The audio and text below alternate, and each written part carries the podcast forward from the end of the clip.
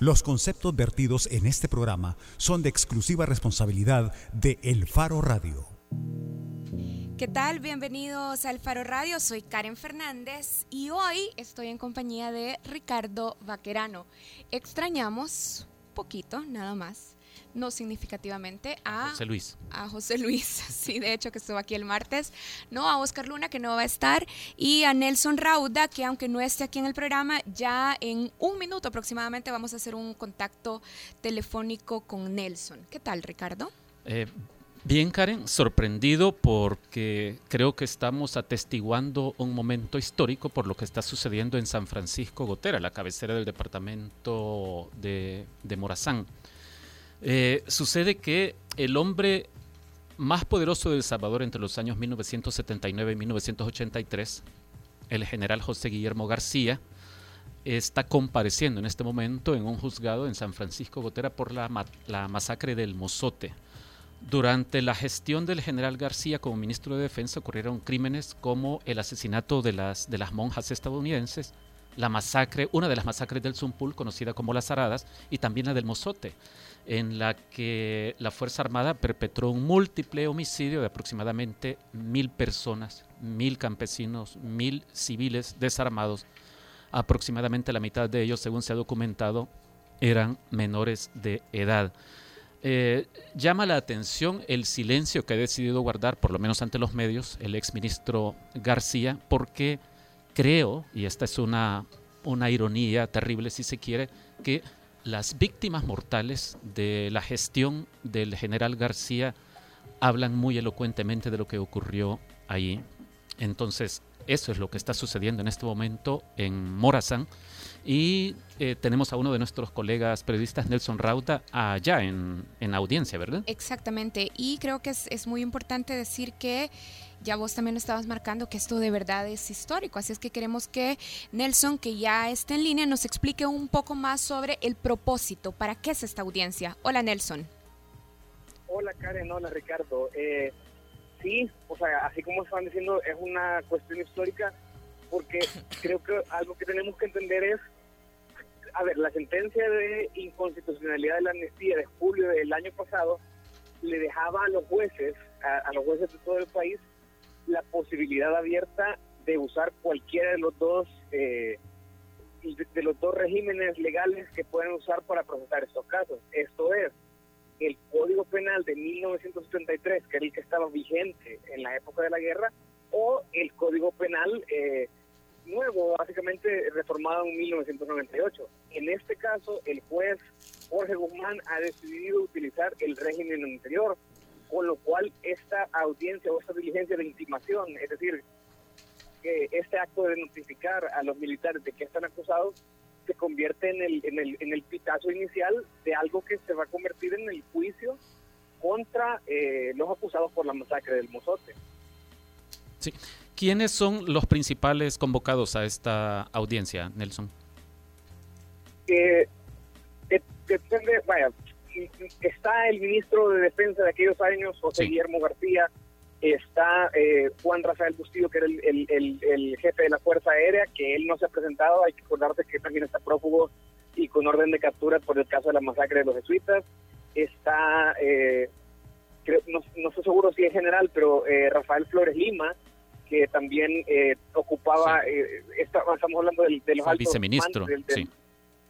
ajá, eh, está también, hoy han llegado eh, otros generales, el general Duque, general Salazar, y básicamente estamos hablando del el alto mando de, del ejército y además de muchos de los oficiales del batallón eh, del Viri Atlacatl, que fue el que perpetró la masacre al mando de, Domingo Monterrosa, que ha fallecido, pero los oficiales que estaban ahí, muchos de los ejecutivos, los jefes de las compañías que ejecutaron las masacres del Mozote son los que están compareciendo ahora sí, que ahora ya llegan con eh, grados máximos dentro de la jerarquía militar, ¿verdad? Como generales y esto.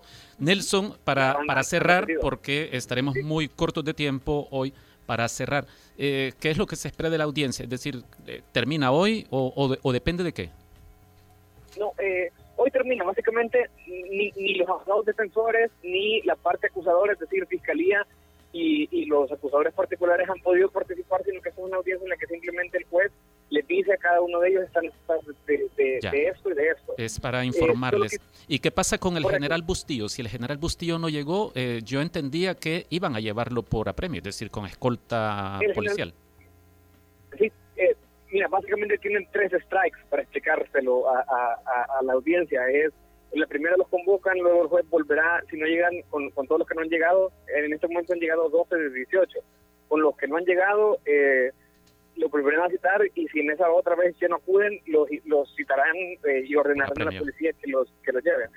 Nelson, una pregunta final. Entonces, luego de que termine esta fase y ya vos nos estabas explicando qué va a pasar si no se presentan voluntariamente, ¿qué sigue? ¿Cuál es la siguiente gran etapa en el proceso judicial? Eso, eh, que digamos que ya, ya empezó, este no es un juicio que al, como estamos acostumbrados que al que se siga eh, audiencia inicial, audiencia preliminar y juicio, sino que eh, en el juzgado de segundo, de segundo de primera instancia se sigue toda la investigación, el juez está a cargo, empezarán las declaraciones indagatorias de aquellos imputados que vayan a, ofrecer sus versiones de los hechos. Eh, se, se, tiene que ordenar muchísimo la acusación porque tiene que individualizarse quién hizo qué cosas, es decir, individualizar de qué acusan a cada uno. En este momento la acusación está planteada de forma muy general y el, el final de este proceso, que no sabemos cuánto tiempo pueda llevar, será un juicio que se tendrá que ejecutar con jurado de acuerdo al, código del 73. Bien, bueno, muchísimas gracias Nelson entonces por recibir nuestra llamada y bueno, pendientes ahí también de la cobertura que estás haciendo. Gracias. Gracias a ustedes, bueno, y hablando de procesos históricos, yo también quiero mencionar muy rápido lo que pasó ayer en la Asamblea Legislativa. Se aprobó, como ya se había anunciado, una ley que prohíbe cualquier eh, proceso de exploración o de explotación de minería metálica en nuestro país. Hay dentro de la ley que se aprobó ayer en la Asamblea Legislativa una pequeña excepción o un tiempo para que se acomoden aquellos que practican eh, extracción minera artesanal, pero en términos generales... Ya queda proscrita. Exactamente. Y solo quería decir que esta ley que ayer se aprobó con 69 votos, eh, a mí me causó particular... Eh, sorpresa, creo, admiración eh, ver lo que pasó ayer en la Asamblea Legislativa cuando representantes del movimiento social, que hay que decir llevan muchísimos años intentando que esta causa pasara en la Asamblea Legislativa, eh, celebraban la aprobación de la ley ayer por la tarde con 69 votos. Y hay que decir que en un proceso que fue acelerado, porque en menos de dos meses después de que la Iglesia Católica y otros representantes de la UCA presentaran una propuesta de ley, esta fue llevada a la comisión discutida y reformulada hasta la aprobación de ayer. Karen, eh, veamos un poco hacia Sudamérica porque creo que hay dos países sobre los que hay que poner atención ahora. Uno, Venezuela. En Venezuela creo que eh, podemos, estamos viendo un paso más en el camino hacia el funeral de la democracia venezolana. Resulta que el Tribunal Supremo de Justicia de Venezuela ayer resolvió que, dado que la Asamblea Nacional, eh, dominada por la oposición, según el tribunal, está en desacato, desde que eh, asumió funciones el año pasado, eh, la desconoció.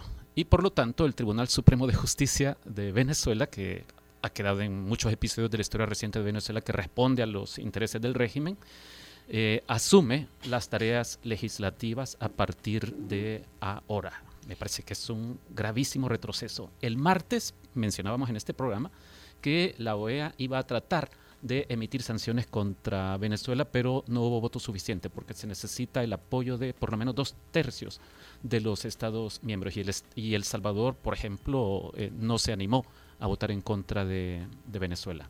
Sí, creo que también algo que, que, es importante agregar es que parte de este desconocimiento de la Asamblea Nacional incluye que el Tribunal Supremo de Justicia ha quitado también la inmunidad a los diputados. Por lo tanto, pueden procesar ya eh, judicialmente a los, a los diputados por desacato también. Y ya que estamos en el sur, vos nos querías contar algo de Brasil. Sí, sobre un ex diputado brasileño, eh, muy famoso y muy importante porque fue presidente de la Cámara Baja del Congreso de Brasil. Se trata de, de Eduardo Cuña que fue presidente de la Cámara de Diputados de Brasil y fue muy conocido porque fue el autor intelectual principal de la interpelación que terminó en la destitución de la presidenta Dilma Rousseff.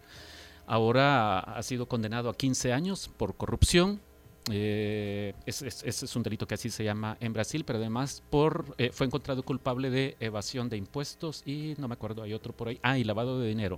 Y le están imputando, entre otras cosas, eh, unos sobornos por 1.5 millones de dólares en el negocio estatal del petróleo en Brasil. Así que ese es el panorama que tenemos ahora. Bueno, y con ese cóctel de actualizaciones y noticias iniciamos el Faro Radio, pero les queremos recordar que pueden participar, nos pueden llamar al 2209-2887, que es nuestro número en cabina, o nos pueden escribir a través de redes sociales, a través de las cuentas del Faro en Twitter o Facebook, o a través de la cuenta de El Faro Radio en Twitter. En redes sociales hemos estado pidiendo que nos ayuden a pensar en algunas preguntas para este programa, para este espacio que se viene, porque les habíamos anunciado esto. Tenemos ahora a dos expandilleros eh, que son hoy predicadores del, Evangelio eh, y tenemos también a un investigador, a un perito en materia de seguridad pública y que ha participado en un estudio de reciente divulgación sobre las pandillas, quienes son los pandilleros eh, recluidos en El Salvador. Eh, así que con eso volveremos. esperamos que participen con nosotros en los próximos minutos. Así es, y también va a estar con nosotros como entrevistador invitado Carlos Martínez, que vuelve. Así es que la pregunta inicial, y ustedes pueden participar ya en redes sociales, es, ¿es posible abandonar una pandilla? Ese es el tema del que vamos a conversar al regresar en el Faro Radio. Ya volvemos. El Faro Radio. Hablemos de lo que no se habla. Estamos en punto 105. Así sonaba antes.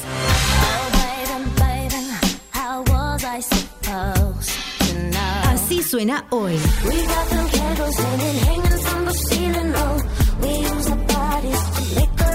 La mezcla perfecta de los éxitos de los 90, 2000 y lo mejor de hoy. Punto 105. Joven adulto. Cinco años. Démonos también que esto más que una competición de barismo es competición de café, pues al final. Y poner en lo más alto el, el nombre de café en El Salvador es lo que se busca. El Faro Radio. Hablemos de lo que no se habla. Martes y jueves, una de la tarde, en punto 105. Todos los sábados, agrégale un plus a tu fin de semana y disfruta de los tracks del momento. Evelyn Álvarez te los presenta todos. Del 20 al 1 en Plus 20, el conteo musical de la semana con los éxitos favoritos. Plus 20, todos los sábados de 10 de la mañana a 12 del mediodía por punto 105. Así sonaba antes.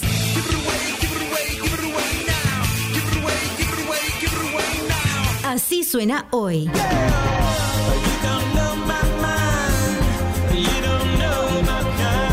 La mezcla perfecta de los éxitos de los 90, 2000 y lo mejor de hoy. Punto 105. Joven adulto. Cinco años. La portada en el Faro Radio. Estamos de regreso en el Faro Radio. ¿Es posible abandonar una pandilla? Hoy para contestar a esta pregunta o para iniciar a conversar sobre este tema, queremos presentarles a nuestros invitados. Están con nosotros Carlos Montano y Wilfredo Gómez expandilleros y predicadores de la iglesia La Final Trompeta. Este movimiento religioso, nacido en un penal hace algunos años, ha supuesto que más de 400 pandilleros del barrio, del barrio 18 abandonaran la pandilla. No que se calmaran, sino que pasaran a considerarse ex pandilleros. Bienvenidos a los dos, bienvenido Carlos. Y gracias, gracias. Gracias por la invitación. Bienvenido a Wilfredo también. Y también está con nosotros eh, en esta tarde Luis Enrique Amaya. Luis Enrique es consultor en seguridad pública y además es eh, coautor de un estudio de reciente publicación en el que se perfila a los pandilleros recluidos en las penitenciarías salvadoreñas. Este estudio, entre otras cosas, revela información sobre las razones de ingreso a una pandilla y también sobre los escenarios posibles de retiro que los pandilleros contemplan. Bienvenido, Luis. Muy buenas tardes y muchísimas gracias por la invitación. Y bueno, como ya lo habíamos dicho, también está con nosotros el periodista del Faro, Carlos Martínez. Hola, Carlos. Hola, Karen. Gusto saludarte. Perdido el, audio aquí en cabina, pero confiamos en que se esté escuchando bien eh, afuera. Me gustaría a mí comenzar con una pregunta a Carlos Montano eh, que, que, que, es esta. Los que vemos a las pandillas desde afuera, el fenómeno de las pandillas, eh, comprendemos eh, una serie de limitaciones, de restricciones eh, para aquellos que en algún momento ah, se piensan la posibilidad de dejar la organización o por lo menos de calmarse, que es eh, dejar de, cometer delitos dentro de la organización, porque sabemos que puede implicar el riesgo, la clara amenaza de muerte para quienes tomen una decisión como esa.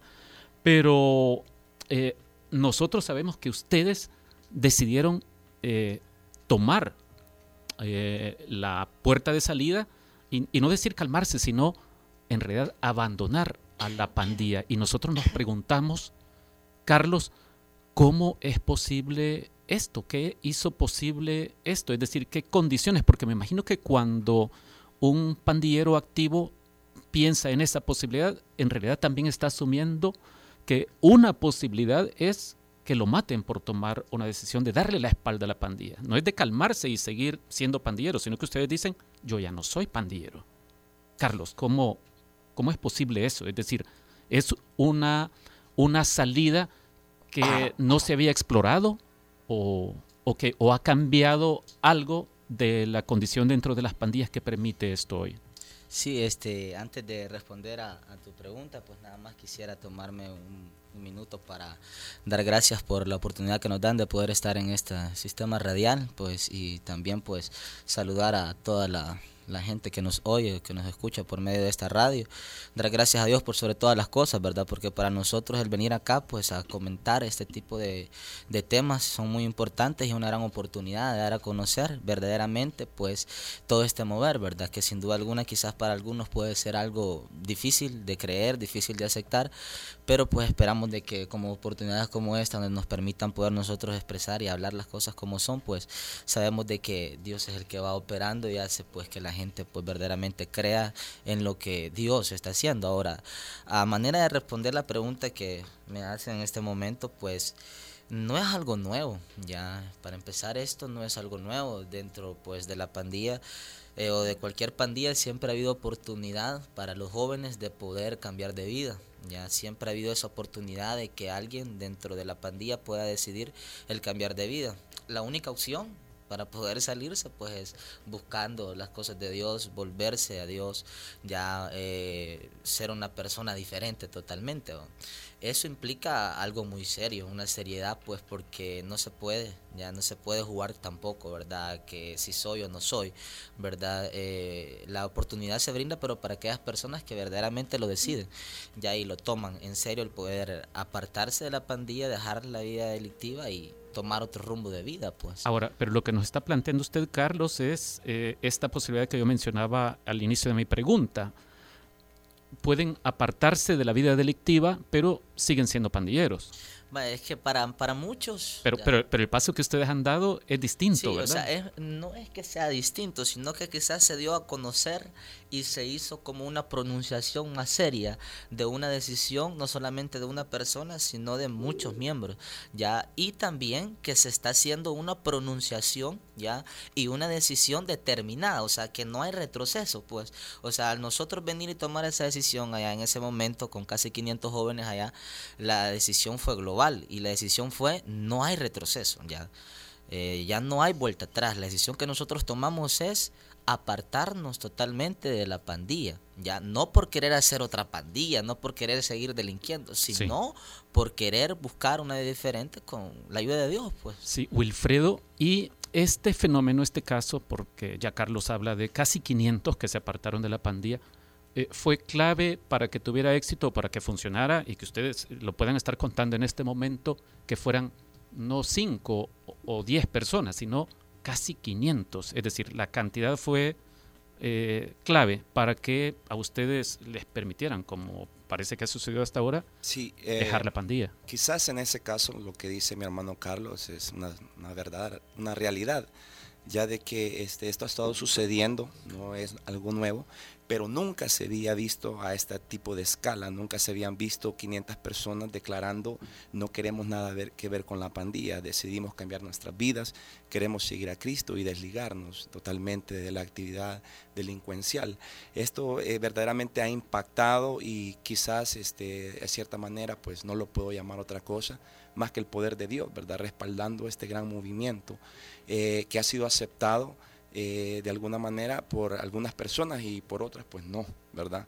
Eh, en su mayoría quizás este, las personas que lo miran a mal son personas aquellas que eh, tienen una negatividad acerca de lo que Dios puede hacer en la vida de las personas, si pueden cambiar o no pueden cambiar, ya de que algunas veces, quieras o no, pues este, habido personas que han dado mal testimonio, que han dicho que quieren cambiar, pero en realidad no lo han hecho.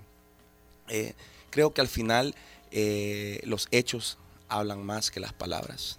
No sé si me permiten agregar algo a lo sí, que por favor. Él, referente a lo del movimiento, ¿verdad? Que porque hasta ahora se va a conocer. O sea, es que en realidad todo este movimiento, toda esta convicción de estos casi 500 jóvenes que estaban en el penal de Gotera, el hecho de pronunciarse eh, hace un par de meses no quiere decir de que en ese momento ellos se hayan decidido separar de la pandilla es que todo este mover viene de años atrás. O sea, te puedo hablar por mí, por ejemplo, yo tengo que casi ocho años de haberme apartado de la pandilla.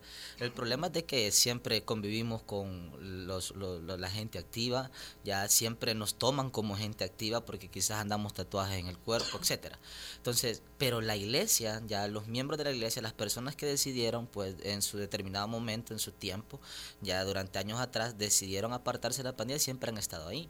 El detalle es de que hoy, pues hace poco, ya en el mover que se dio, fue que se llevó como a dar a conocer la postura clara del grupo que ya se venía pues construyendo, no de un día, no de un mes, no por medidas extraordinarias, no por eh, cuestiones que, no, o sea, eh, viene de años, ya este, estoy hablando que quizá por el 2010, el mover de la iglesia ya interna. Entonces todo este mover, todos estos jóvenes, no es que eh, de un día para otro, ¿verdad? Hayan salido y no queremos dejar esto. Y, la gente puede tomarlo así como que, eh, qué raro esto, pero es que no es un mover que se dio en un año atrás, en un mes atrás, no. Es un mover que viene de años atrás y que se dio a conocer hoy hace poco con ya con ese esplendor, pues y con una decisión ya más clara del grupo, donde lo que pide es que se les tome en cuenta ya no como pandilleros activos ya, sino como personas que han decidido totalmente dejar la pandilla y no solamente hablado. Sobre ese punto, sobre ese punto me interesa, me interesa ahondar. Para quienes nos escuchan, eh, Carlos y Wilfredo, Carlos fue pastor general de la iglesia de la final trompeta al interior del penal de Gotera. Wilfredo fue también uno de los pastores de los sectores en el, en el penal, en la cárcel de Gotera destinada para los miembros de la facción revolucionarios de la pandilla Barrio 18 hay una cosa que me parece importante y yo estoy convencido de que la gente que nos escucha es una de las preguntas que se hace. Carlos o Wilfredo, ¿cómo se hace para saber que las personas que están dentro del movimiento de la final trompeta no son personas que están usando la iglesia como una excusa para, yo qué sé, para, digamos, tienen problemas con la pandilla o ya no quieren tener o están esperando recibir beneficios del sistema producto de eh, un supuesto cambio de vida, es decir, cuáles son los filtros que ocupa la iglesia de la final trompeta y sus líderes, es decir, ustedes, para saber que una persona que dice ser cristiano lo es y no es un charlatán. Muy eh, bien, este no sé si me permite primero aquí mi hermano Wilfredo opinar referente a eso. Lo que nosotros usamos, pues, ya para poder este, llevar, ya a, aclarar estas cosas y que no se use la iglesia, como siempre muchas veces se ha usado, ya tanto iglesias internas como iglesias externas afuera, ya como medios donde a veces la gente lo ocupa como, discúlpenme la expresión, como tapadera, pues, de algo, ¿verdad? Como querer tapar a verse siempre sus fechorías y tapar eh, con la iglesia algo. Entonces nosotros, pues, claramente entendemos eso y por eso, pues, usamos filtros. ¿A qué le llamamos filtros? O como lo ves vos como filtro, es de que hay una disciplina interna dentro de la iglesia en primer lugar.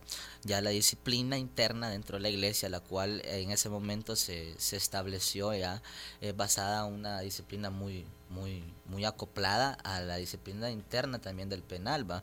Para empezar también pues hay una sujeción, ya hay una sujeción clara a las leyes terrenales. Eh, que ¿Por qué nosotros lo hacemos? Ya después de quizás de ser pandilleros, de que no respetábamos las leyes y que lo que más hacíamos era quebrantarlas, pues es que ahí está el cambio. Cuando uno viene a los pies de Dios, la palabra nos enseña a poder respetar leyes terrenales.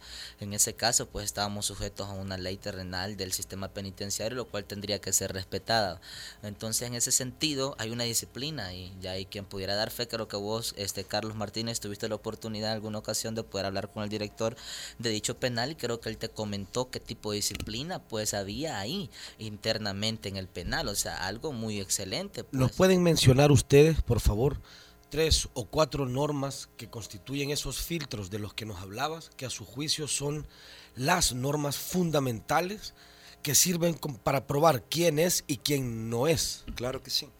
Eh, una de las normas que nos rigen eh, como hijos de Dios ahora con una nueva vida, un nuevo estilo de vida completamente es amar a Dios sobre todas las cosas. Esa es una de las primeras reglas que tenemos. Eh, también es sujetarnos a todas las leyes estipuladas por Dios, tanto eclesiásticas como terrenales.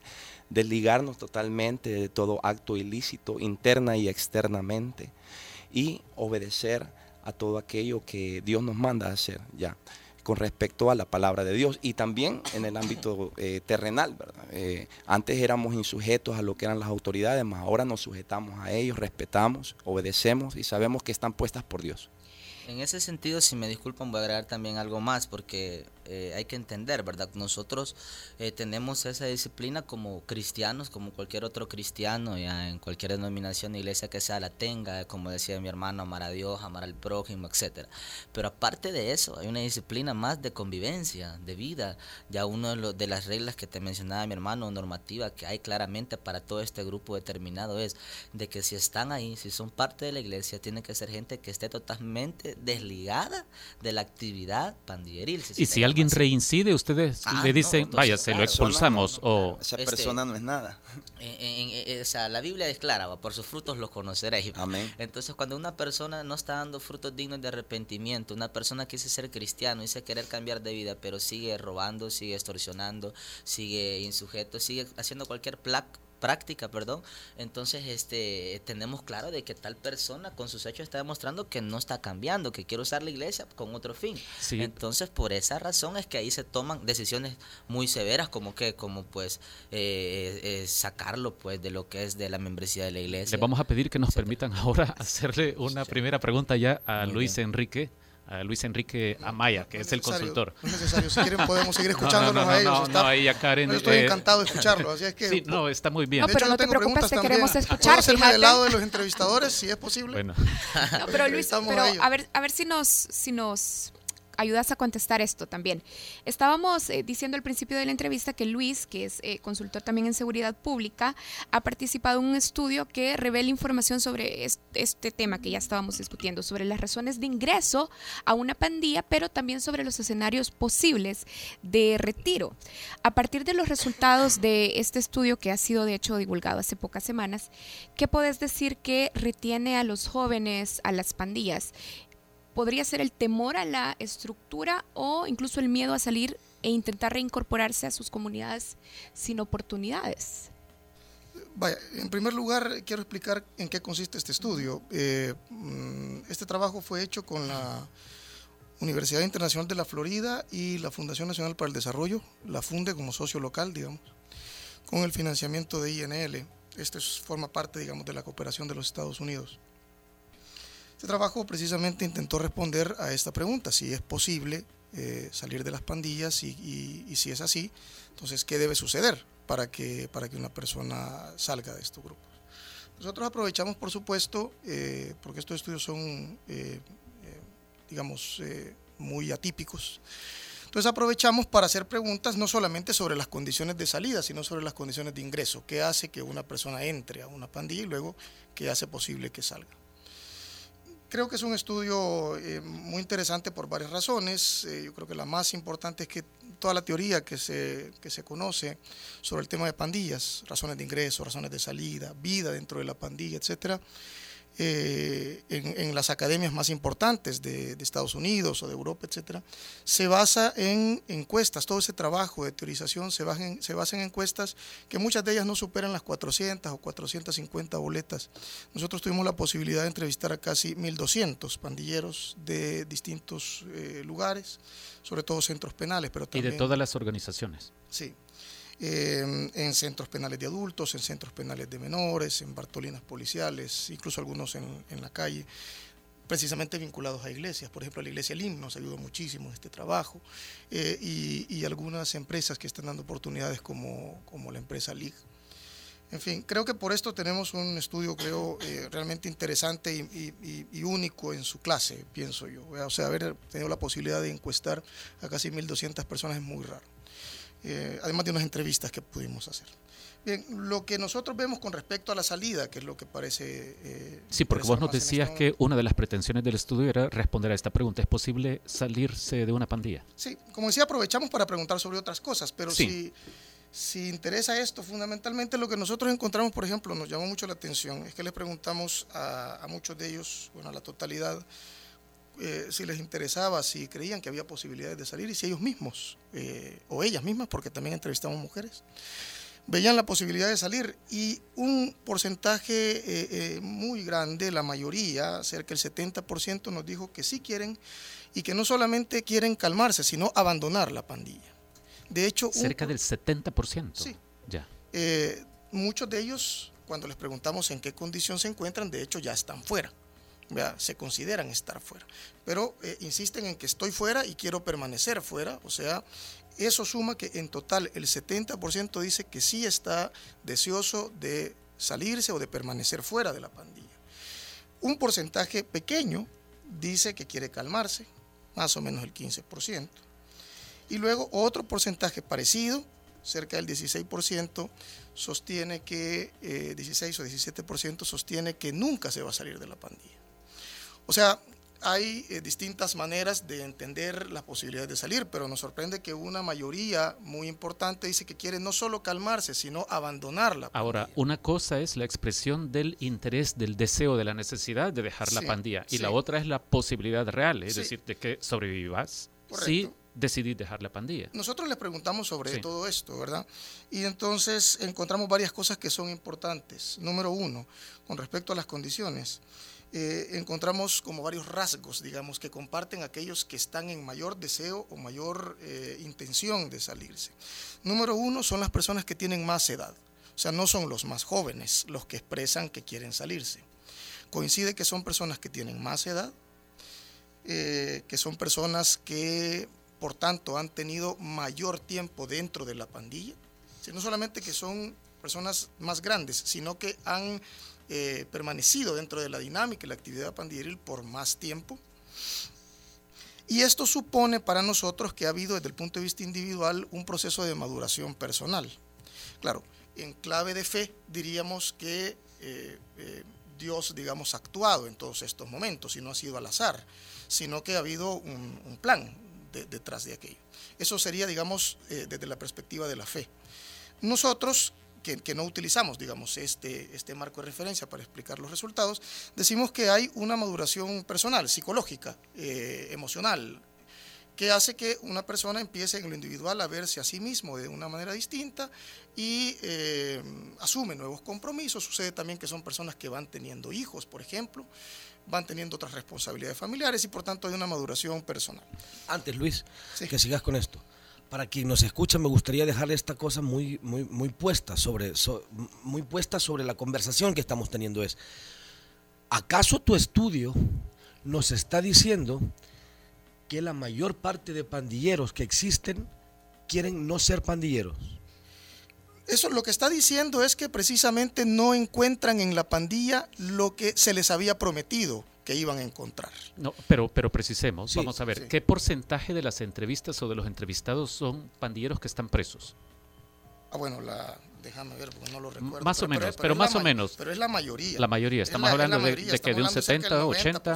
ah, bueno, ah, ok. Que, eso también creo que puede ser un factor, Carlos Martínez. Sí, porque la cosa es esta, yo creo que para quien nos escucha, esta puede ser una, una no sé, una, probablemente un, un shock en lo que se comprende sobre la pandilla, porque las autoridades tienen una narrativa muy clara sobre la pandilla. El que es marero se muere siendo marero y vive siendo marero y, y lo será para que quiere salir. Ahora, es hasta donde entiendo lo que propone tu estudio, o uno de los hallazgos de tu estudio es que probablemente de manera individual o en su interior eh, la mayor parte de miembros de pandillas que pasan los 20 años, digamos, o los 25 años, quisieran abandonar sus estructuras, Luis. Sí, de hecho lo que sucede es que hay que entender, pienso yo, que hay como maneras de, de comprender esto. Una manera de entenderlo es la que comparte no solamente el gobierno de El Salvador, sino la que comparten distintos organismos en distintas partes del mundo que sostienen que una persona cuando se vincula a estructuras delictivas, en este caso las pandillas, pero lo mismo se puede decir de la mafia italiana o de los cárteles de la droga en Colombia, muchas de las fuerzas de aplicación de la ley típicamente han sido fuerzas de aplicación de la ley, que consideran que una vez una persona se vincula a una estructura delictiva de este tipo, no puede salirse, ¿verdad? si no es eh, muriendo. Es decir, es decir, la, típica expresión de que eh, sangre para entrar y sangre para salir es que eh, entras, o, como dicen en la mafia italiana, cuando es el proceso de iniciación, por el cuchillo vivo y por el cuchillo muero, es decir, que eh, se comprende que cuando hay una vinculación, o, se ha entendido, cuando hay una vinculación con esta clase de grupos delictivos, es una vinculación de por vida y que la única forma es muriendo. Esa es la única forma de salir. Afortunadamente. Esta es, una, es una manera de entender las cosas, no es la única.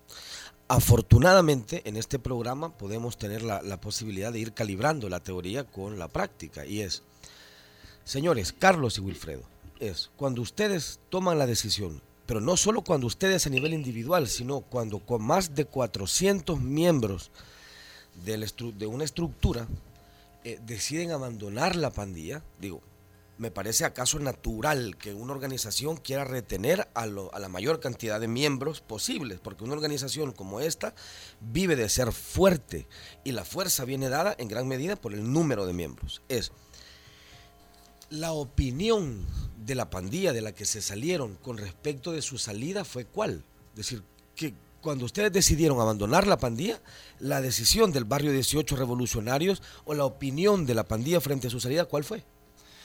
Eh, quizás en ese caso, voy a hablar yo. Eh, Fíjate de que hay diferentes puntos de vista. Vos tenés que entender de que dentro de la pandilla eh, hay diferentes mentalidades, hay diferentes puntos de vista. Algunas personas, como lo dije anteriormente, lo miran a bien y otros lo miran a mal.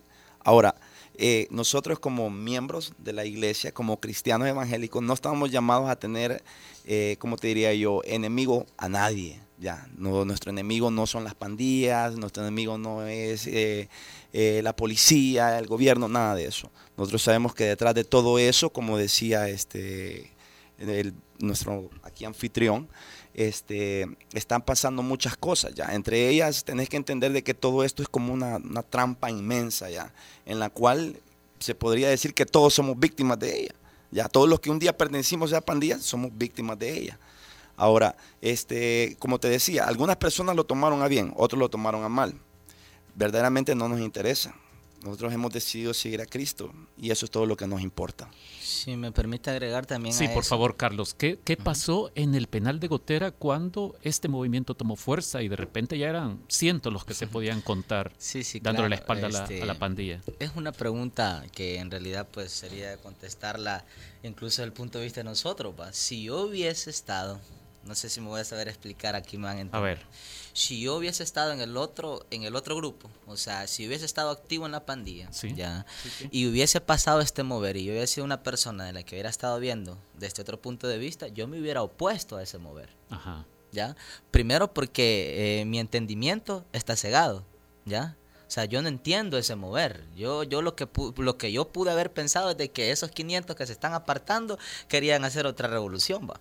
Eso es lo ah, que, eso es lo que yo hubiese hacer otra pandilla. Hacer otra pandilla. Entonces, por ley yo me hubiera opuesto, ¿ya? Como un pandillero activo. Eh, no lo hubiera visto desde un punto de vista bueno. Carlos, lo que nos está contando es que así lo vieron entonces sus, algunas personas, ex compañeros. por eso dice mi hermano Wilfredo, algunas personas así lo vieron. Y nosotros lo entendemos, porque nosotros hemos sido parte de la pandilla, ya, y, y, en determinado momento hay una celosía, pues en ese sentido, o sea, no se te están apartando del grupo, como decía Carlos Martínez claramente, y la cantidad hace la fuerza, y que se te separen 500 miembros de la pandilla, Estás hablando de mucha gente. Quiero, quiero Carlos, hacer una pausa. Wilfredo y Luis, sí, porque la gente que nos está escuchando también tiene algunas preguntas que yo creo que son válidas para, para los tres ustedes. A ver, aquí tenemos un comentario de Bessie Ríos. Dice Bessie, conozco de dos casos donde dos jóvenes abandonaron esta estructura porque no querían que sus hijos eh, siguieran sus pasos, pero lamentablemente ambos fueron asesinados, las esposas siguen trabajando y sus hijos eh, estudian y lograron sí de, esas estructuras. Ese es un comentario de Bessie Ríos. Camilo Velado les hace una pregunta. Dice, ¿y afuera del penal qué pasa?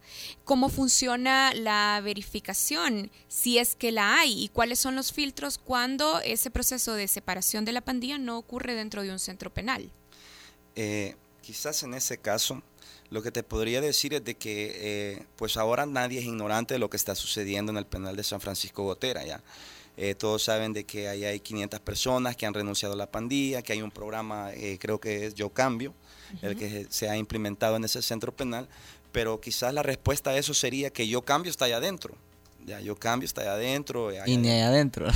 y quizás ni allá adentro. ¿Por qué no hay adentro? No, ya vamos a profundizar quizás. vamos a entrar a profundidad en ese tema, pero lo que te puedo decir es de que quizás ni allá adentro existe el yo cambio, ya. Eh, solamente es, eh, ¿qué te diría yo? Una bandera con la cual se saluda, ya. Pero verdaderamente yo cambio es eh, que tiene un limitante, ya, queda, queda corto cuando se trata de, de, respaldar, ayudar a, seguir adelante en una vida distinta. Acá afuera ya no, no tenemos ayuda no, no tenés a alguien que te ande supervisando qué es lo que estás haciendo, nadie te llama y te dice, hey, tenés que orar, hey, cuidado, no te metas en lo ilícito, cuidado, es algo ya bien personal, ya en tu vida con Dios. Claro, pero parte de la pregunta de, Camilo también está orientada para las personas que sin estar dentro de un centro penal eh, deciden separarse de la pandilla. ¿Qué dificultades o qué restricciones también pueden experimentar y enfrentar? En mi caso, yo quizás te quisiera decir algo. Yo traté de cambiar muchas veces anteriormente. Ya, lo quise hacer por mis propias cuentas, con, mis propias fuerzas. Dije, voy a cambiar a causa de mi mamá, voy a cambiar por mis hijos, voy a cambiar por etcétera, etcétera, etcétera. Y siempre fracasé, siempre fracasé. Más ahora que soy cristiano evangélico, te puedo decir que sí, verdaderamente he cambiado. Ya, y lo he hecho con la ayuda de Dios. A mí me gustaría retomar esto para tirarle la pelota en este momento a Luis. Tiene, tiene que ver con esto. Vamos a ver si uno se atiene a lo que dicen los documentos oficiales y el discurso de los gobiernos, uno diría, nuestros funcionarios en materia de seguridad pública eh, piensan que es bien importante la reinserción. Una vez ustedes salen del penal o deciden darle la espalda a la pandilla, yo me pregunto, ¿y afuera hay las condiciones indispensables para que eso sea sostenible, para que eso sea posible? A mí me gustaría no lo sé, el, estudio no trata sobre eso. Sí, pero vos sos, eh, has sido consultor en materia de seguridad pública. Es decir, la, pregunta es esta, vamos a ver. ¿Esto es puro discurso? ¿Son palabras? ¿O el gobierno, los gobiernos, los últimos tres gobiernos, digamos, de verdad han generado políticas públicas para que la reinserción sea una cosa de la realidad? Políticas públicas hay escritas. Para la reinserción pero realmente es creo, otra vez, práctica. exactamente hay un hay una brecha. Ahora sobre eso yo creo que verdad son ellos quienes mejor pueden sí la, experiencia de ustedes qué qué nos dice en ese en ese sentido creo que como dice Luis verdad creo que los mejores en opinar en eso dar una respuesta clara. Somos nosotros porque nosotros somos los que vivimos la realidad. La verdad de las cosas es que eso es un tema bien complicado. Apoyo aquí afuera no hay ya sinceramente. Rechazo es lo que hay. Sí, porque uno entiende el campo de la fe, ¿verdad? Que a ustedes los, los motiva y, vaya, y está bien, pero eh, eh, necesitan empleo, supongo.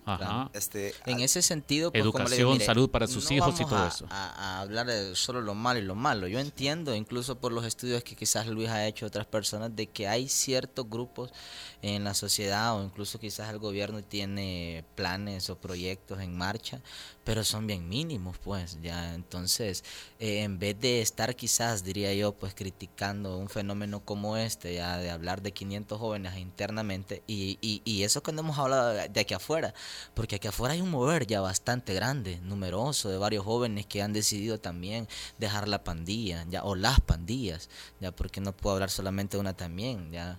Pero el problema es de que un mover aquí afuera ya es, es muy diferente al de adentro, porque aquí afuera eh, hay que trabajar para comer, ya eh, a personas que tienen sus compañeras de vida, sus hijos, y de qué van a sobrevivir, pues. O sea, no hay oportunidades. Nosotros no estamos pidiendo que se nos dé dinero. estamos pidiendo oportunidades, oportunidades de trabajo, oportunidades como cualquier persona, pues, lo merece, pues, ¿verdad? O lo, o lo, o lo pudiera tener. Ya eso es lo que pedimos, pero es bien difícil porque las oportunidades son bien limitadas. De parte, pues, del gobierno pueden haber o pueden salir diciendo, pues, o sea, que pueden haber muchos planes o muchos proyectos, pero la realidad en los barrios, en las colonias, es totalmente diferente. Quienes desarrollan oportunidades, ya, son las iglesias evangélicas. Amén. Ya son las que están apoyando esto. Pues veamos una cosa, Luis. Eh, tu informe dice una cosa, veamos, y lo digo al aire, es decir, a mí me parece que el estudio que acaba de publicar eh, la Universidad de la Florida junto con Funde, eh, del cual es coautor Luis, me parece que es hoy por hoy una de las herramientas claves en la comprensión del fenómeno de, pandillas y creo que es además una pieza inédita eh, de academia en que arroja luz sobre el fenómeno. Ahora, Luis, vos nos decías una cosa y nos decías, vaya, mira, nuestro estudio dice que la mayor parte de pandilleros quieren no ser pandilleros. ¿Qué los tiene en la pandilla? Tu estudio da luces de si me quiero salir, ¿por qué no se salen? Sí, ¿cuáles, son los amarres? Vaya, nosotros lo, si quieres lo, lo, respondemos desde el punto de vista contrario, es decir, qué es lo que hace posible que se salgan o qué es lo que dicen que haría posible que se salgan y entonces luego vemos qué es lo que no está ocurriendo para ver qué es lo que lo detiene. Decía que yo creo que clasificaría las razones eh, para salir en tres tipos. La primera ya decía una de orden individual. Hay un proceso de madurez personal que tiene que ver con alcanzar una mayor edad, una manera distinta de entender las cosas e incluso a sí mismo. Una segunda eh, clase o un segundo tipo de, circunstancias son eh, de orden grupal, es decir, de la forma en la que se relacionan con el grupo. Algunos, una parte importante, nos dice eh, que al momento de salir hay una especie de proceso de supervisión de parte de la pandilla, dicen unos. Y por tanto, sostienen que esto mm, de salirse no es eh, tan fácilmente, sino que hay que estar bajo una especie de supervisión. Otros, en cambio, sostienen que no, que no existe ningún proceso, que solamente hay que tomar la decisión de salirse y hacerlo. O sea, como decía Wilfredo, hay distintos puntos de vista. ¿Esos son la mayoría o la minoría? Es decir, la gente que dice que al salir de la pandilla seguís siendo supervisado por Esa la, es la pandilla. Mayoría, es, la, mayoría. Es la mayoría a, qué? Al, más o menos el 65% te dice que... ¿Y los que dicen que solo es cosa de agarrar e irse? Ah, es un grupo menor. Déjame de nuevo buscar si lo encuentro aquí. Pero eh, voy a... Eh, pero, es, un grupo menor, es digamos. un grupo pequeño comparado con el otro.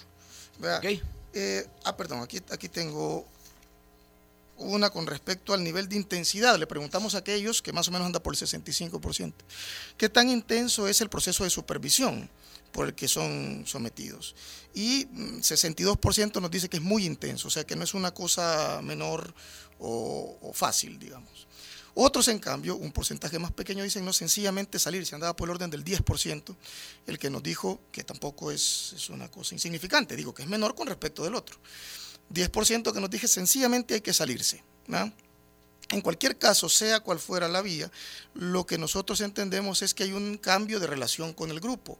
Es decir, te entendés de una manera distinta con los que hasta ahora han sido tus líderes o tus jefes. Llegas al punto de negociar con ellos o incluso de desafiar su autoridad. Pero en cualquier caso estás cambiando la forma de relacionarte con tu grupo. Y en tercer lugar, eh, un tercer tipo de factores son de, orden societal, digamos, o de la sociedad. Es decir, que los pandilleros, la pregunta que, nos hacían es, bueno, si yo dejo de ser pandillero, ¿para, ¿para dónde me hago? O sea, la figura de ex pandillero es difícil, porque eso dice que es lo que no soy, ya no soy pandillero, pero no describe lo que sí soy en este momento. Entonces, eh, ¿qué es lo que me espera fuera de la pandilla?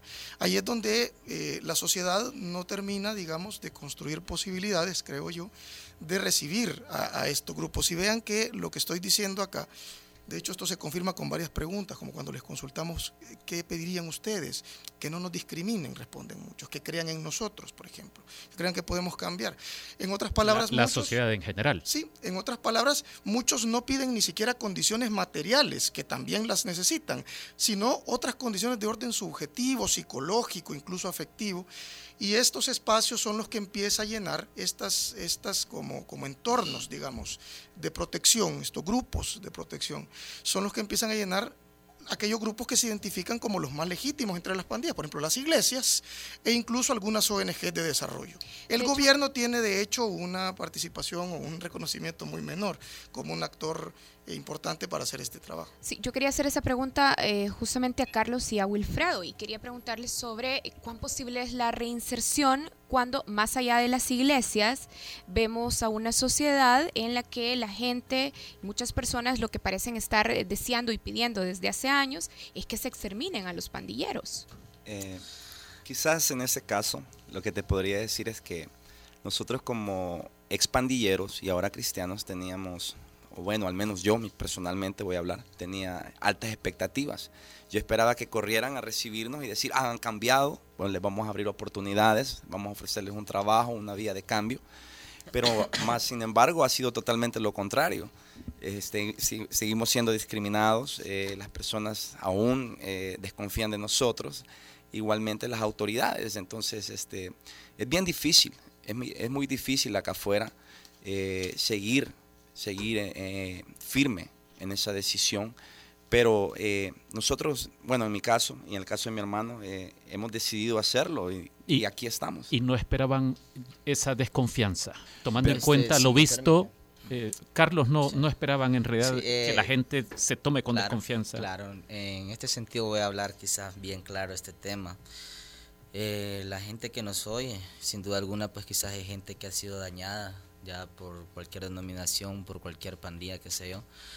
Y la verdad de las cosas es que la sociedad tiene toda la razón, ya tiene toda la razón en un sentido de, de poder decir pues y sentir aquel odio hacia los pandilleros porque verdaderamente pues todos estos grupos a los cuales nosotros un día fuimos parte ha causado mucho dolor ya mucho sufrimiento en las familias salvadoreñas, entonces la sociedad tiene toda la razón en venir y discriminar o señalar o pedir que, que, que, los eliminen. Carlos, perdón de interrupción, es este esta conciencia que usted está manifestando en este momento también eh, la tienen los que siguen activos en la pandilla e incluso los jefes pandilleros.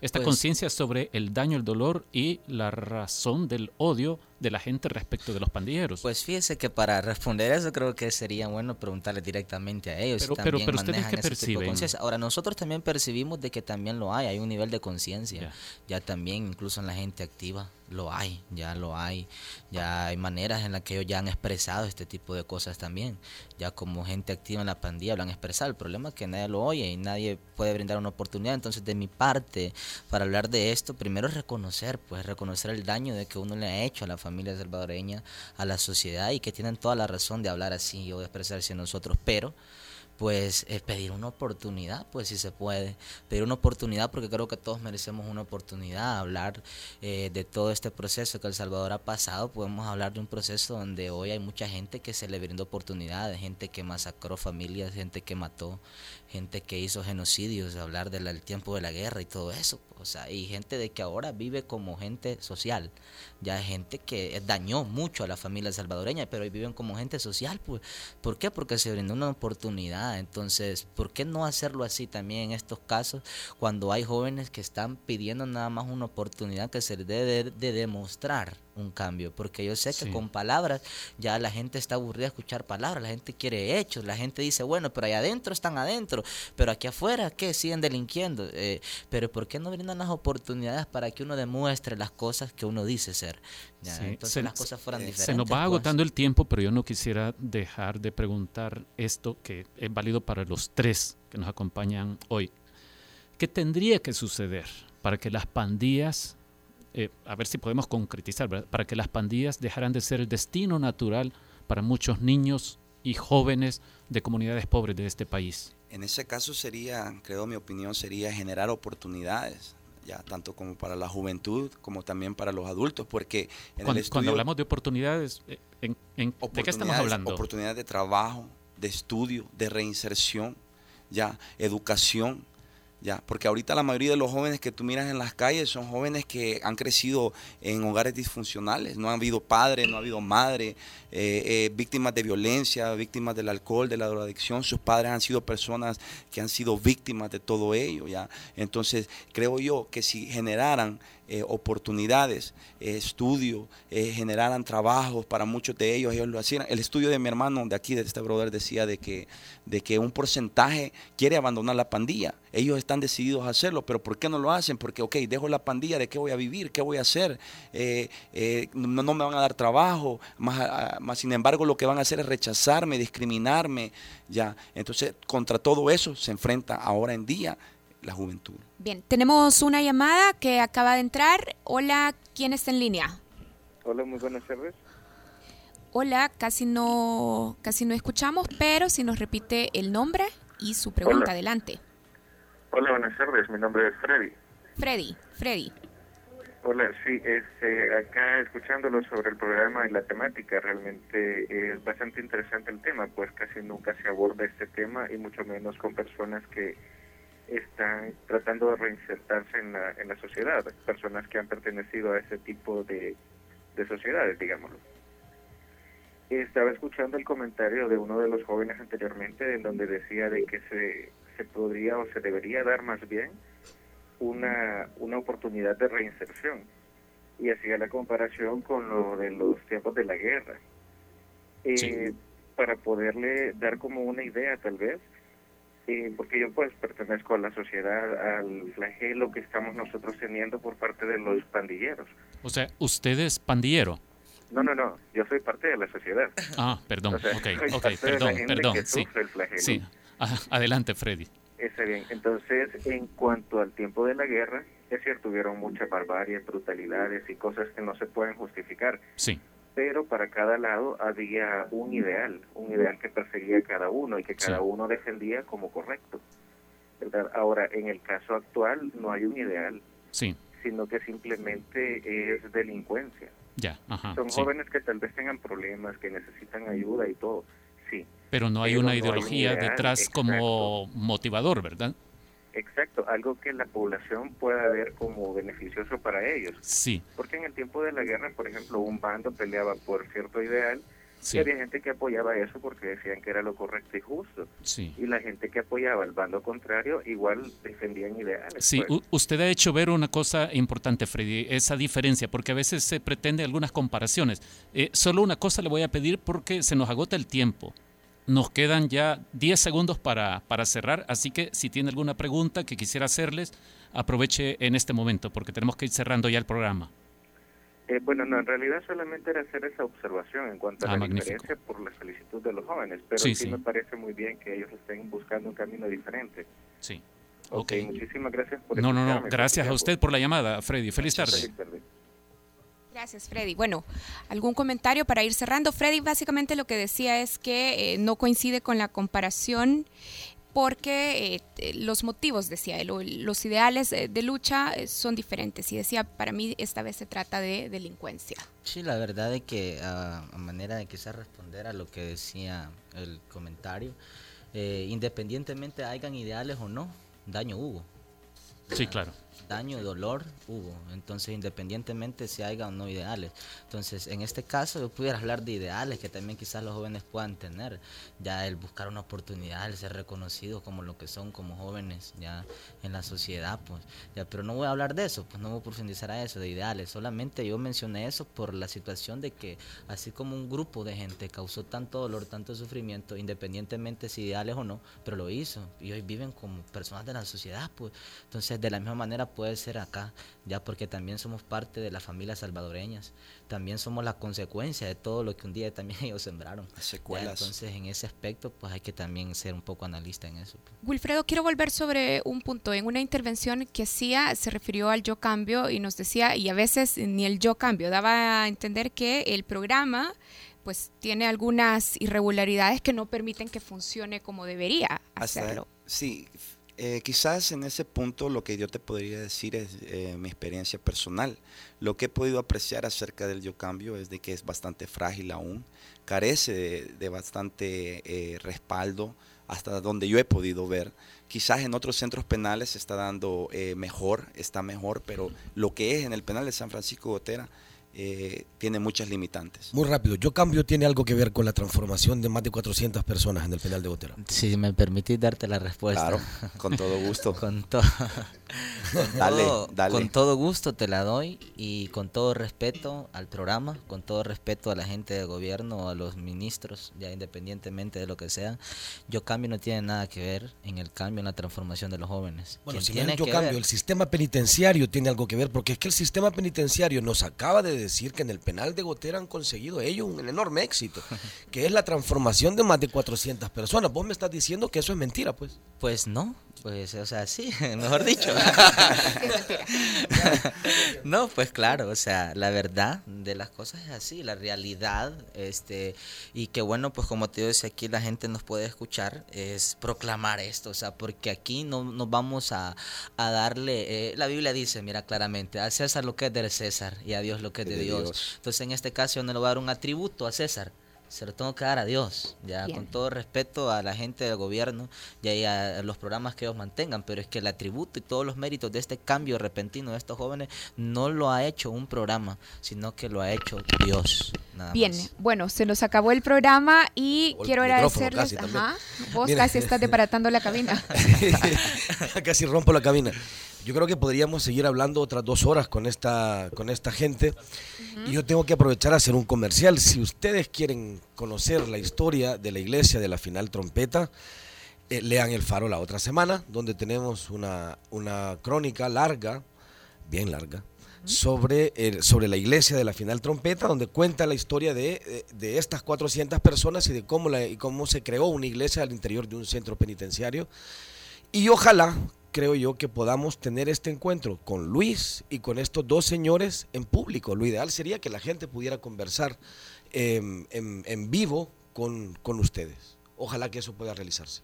Bien, bueno, muchísimas gracias a Carlos Montano, gracias también a Wilfredo Gómez, ambos expandilleros y predicadores de este movimiento religioso, la final trompeta, y por supuesto muchísimas gracias también a Luis Enrique Amaya, Luis que es consultor en seguridad pública. Gracias a los tres y gracias a vos, Carlos, también. Gracias. Muchas gracias. bueno, y nosotros ya nos vamos y hemos escogido una canción, Ricardo también, Oscar Luna, sabemos que estás escuchando esto, tu opinión en este programa esta vez no cuenta y bajo nuestra propia responsabilidad hemos escogido esta canción que yo creo que le va muy bien a este país, Fito Páez y tenés que decir vos el nombre, Ricardo, de la canción es Ciudad de, de Pobres Corazones. Él también la escogió, dedicada a este país. Adiós. En esta puta ciudad, todo se va, y matan a pobres corazones, matan a pobres corazones.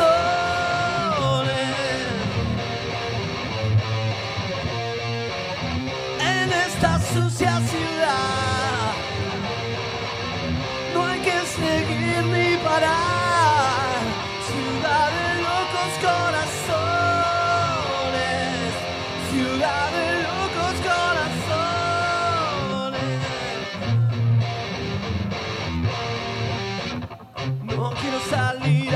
no quiero salir a la calle con vos. No quiero empezar a pensar quién puso la hierba en el viejo cajón. Alexo Daniel. Buen día, señora. Buen día, doctor. Maldito sea tu amor, tu inmenso reino y tu anciano dolor.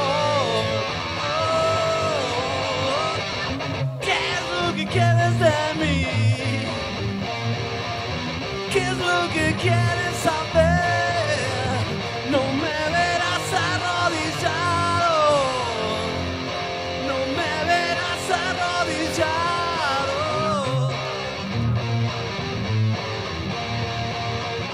Dicen que ya no soy yo, que estoy más loco que ayer y matan a pobres corazones. Matan a pobres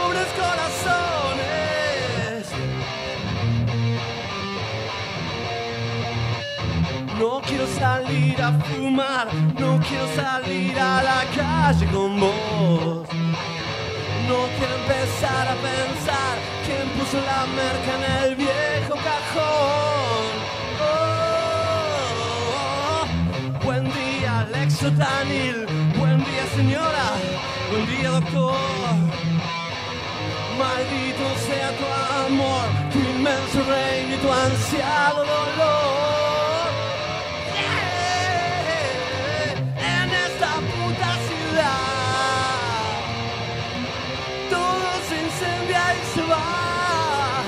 Y matan a pobres corazones,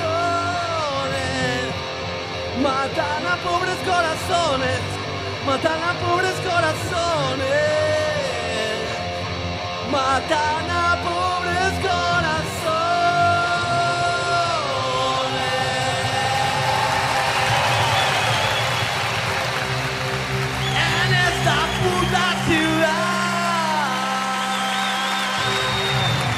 Los conceptos vertidos en este programa fueron de exclusiva responsabilidad de El Faro Radio.